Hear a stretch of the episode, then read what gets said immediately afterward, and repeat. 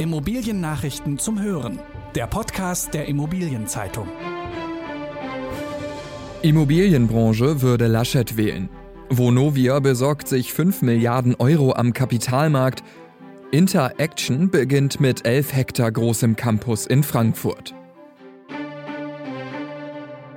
Diese Folge wird gesponsert von WealthCap. Laut der aktuellen WealthCap Immobilien-Trendstudie stärkt Corona das Interesse an Immobilieninvestments. Welche Einschätzungen die befragten Produkteinkäufer, Vertriebspartner und Kapitalanleger im Detail haben, lesen Sie unter expertise.wealthcap.com.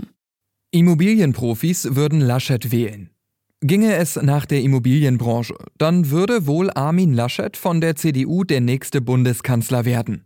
Dies ist der Zwischenstand der sogenannten Immomat-Umfrage der Immobilienzeitung in Zusammenarbeit mit dem Zentralen Immobilienausschuss ZIA.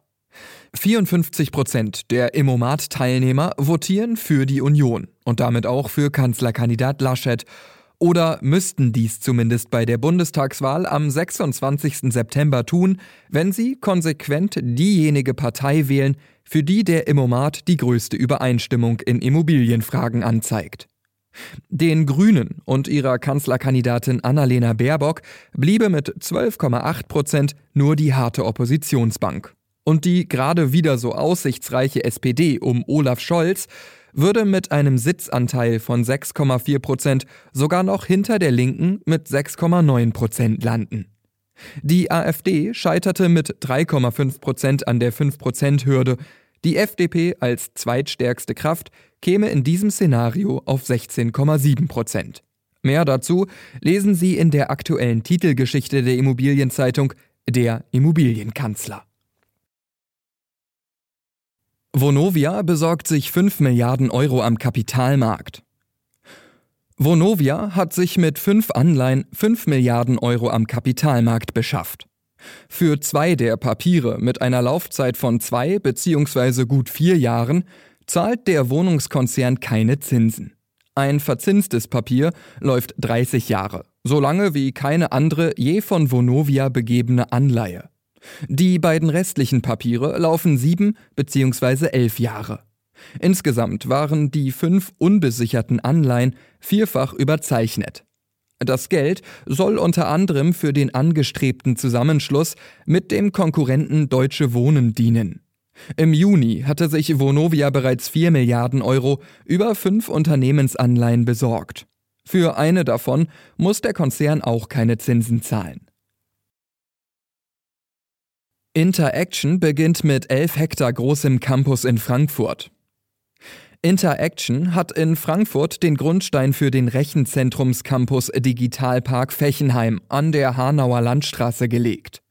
Entstehen soll er auf dem Gelände und in den Gebäuden der einstigen Zentrale des Versandhändlers Neckermann. Die Gesamtinvestition wird mit rund einer Milliarde Euro beziffert.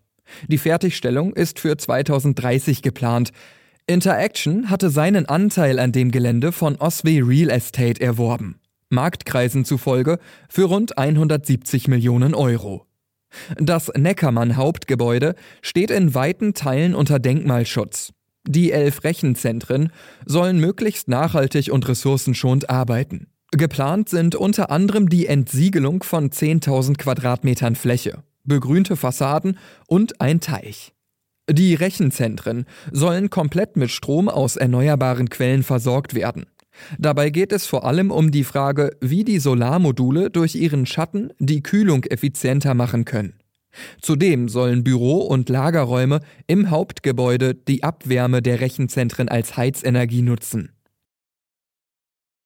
Startschuss für Euref Campus Düsseldorf. Auf rund 80.000 Quadratmetern soll in der Nähe des Düsseldorfer Flughafens ein internationales Schaufenster für die Energie- und Mobilitätswende entstehen der Euref Campus. Schon 2024 könnten erste Mieter in das Hauptgebäude einziehen. Die Investoren rechnen mit Start-ups, Verbänden und wissenschaftlichen Einrichtungen. Erste Mietverträge seien schon mit den Unternehmen Schneider Electric, Spie und Klü Service Management geschlossen worden. Außerdem soll auf dem Gelände ein Mobility Hub entstehen, wo Unternehmen neue Mobilitätskonzepte entwickeln können. Insgesamt soll der Campus Platz für rund 4000 Arbeitsplätze bieten. Es ist geplant, auf dem Gelände auch Messen und Veranstaltungen durchzuführen. Modekette AWG will zurück zu alter Größe. Der Textilfilialist AWG plant sein Ladennetz wieder auszudehnen. Nach insgesamt 47 Schließungen seit 2019 will das Unternehmen wieder auf seine alte Größe mit rund 300 Verkaufsstellen wachsen. Die neuen Läden sollen nicht in Bestlagen in Fußgängerzonen eröffnen, sondern vorzugsweise in direkter Nachbarschaft von Lebensmittelhändlern, Drogeriemärkten und Schuhgeschäften. AWG interessiert sich für Städte und Stadtteile ab 10.000 Einwohnern und hat auch Flächen im Visier, die durch Filialschließungen der SB-Warenhauskette Real frei werden. Die ehemaligen Realmärkte müssen allerdings durch Parzellierung verkleinert werden, um die von AWG gewünschte Größe von 1000 Quadratmetern pro Laden zu erhalten. Baulandpreise erreichten neue Rekordwerte. Bauland war noch nie so teuer wie im Jahr 2020. Das zeigen Zahlen des Statistischen Bundesamtes. Ein Quadratmeter baureifes Land kostete in Deutschland im Schnitt 199 Euro. Vor zehn Jahren waren es noch 130. Dabei gab es je nach Region und Struktur große Preisunterschiede. Die durchschnittlichen Werte in den Städten und Kreisen steigen dabei mit Zunehmen der Einwohnerzahl. In Kommunen mit weniger als 2000 Einwohnern kostete der Quadratmeter Bauland im Schnitt 71 Euro. In den 14 größten Städten Deutschlands 17 Mal so viel. Bayern und Baden-Württemberg lagen an der Spitze der teuersten Gebiete, Während der Durchschnittspreis für den Quadratmeter in Bayern fast 350 Euro erreichte, wurden in Sachsen-Anhalt, Thüringen und Mecklenburg-Vorpommern nur mittlere zweistellige Beträge fällig. Die Transaktion des Monats August. In Frankfurt hat Allianz Real Estate das Hochhaus Skyper an Ampega Asset Management verkauft. Der Preis soll bei 550 Millionen Euro gelegen haben. Daten von IZ Research zufolge handelte es sich somit um die größte Immobilientransaktion in Deutschland im Monat August. Eingekauft hatte Allianz den 153 Meter hohen Turm vor acht Jahren für rund 300 Millionen Euro. Das Hochhaus mit der Adresse Taunusanlage 1 ist Teil eines Ensembles, zu dem auch ein denkmalgeschützter Altbau gehört. In diesem hatte der ehemalige Baukonzern Philipp Holzmann seinen Sitz. In der kommenden Folge beschäftigt sich der IZ-Podcast mit Logistikimmobilien. Experten gehen davon aus, dass der Boom dank des Onlinehandels auch die kommenden 10 bis 20 Jahre anhalten wird. Das waren die wichtigsten Schlagzeilen der Woche aus der Immobilienbranche. Redaktion Christoph von Schwanenflug, Florian Hartmüller und Janina Stadel.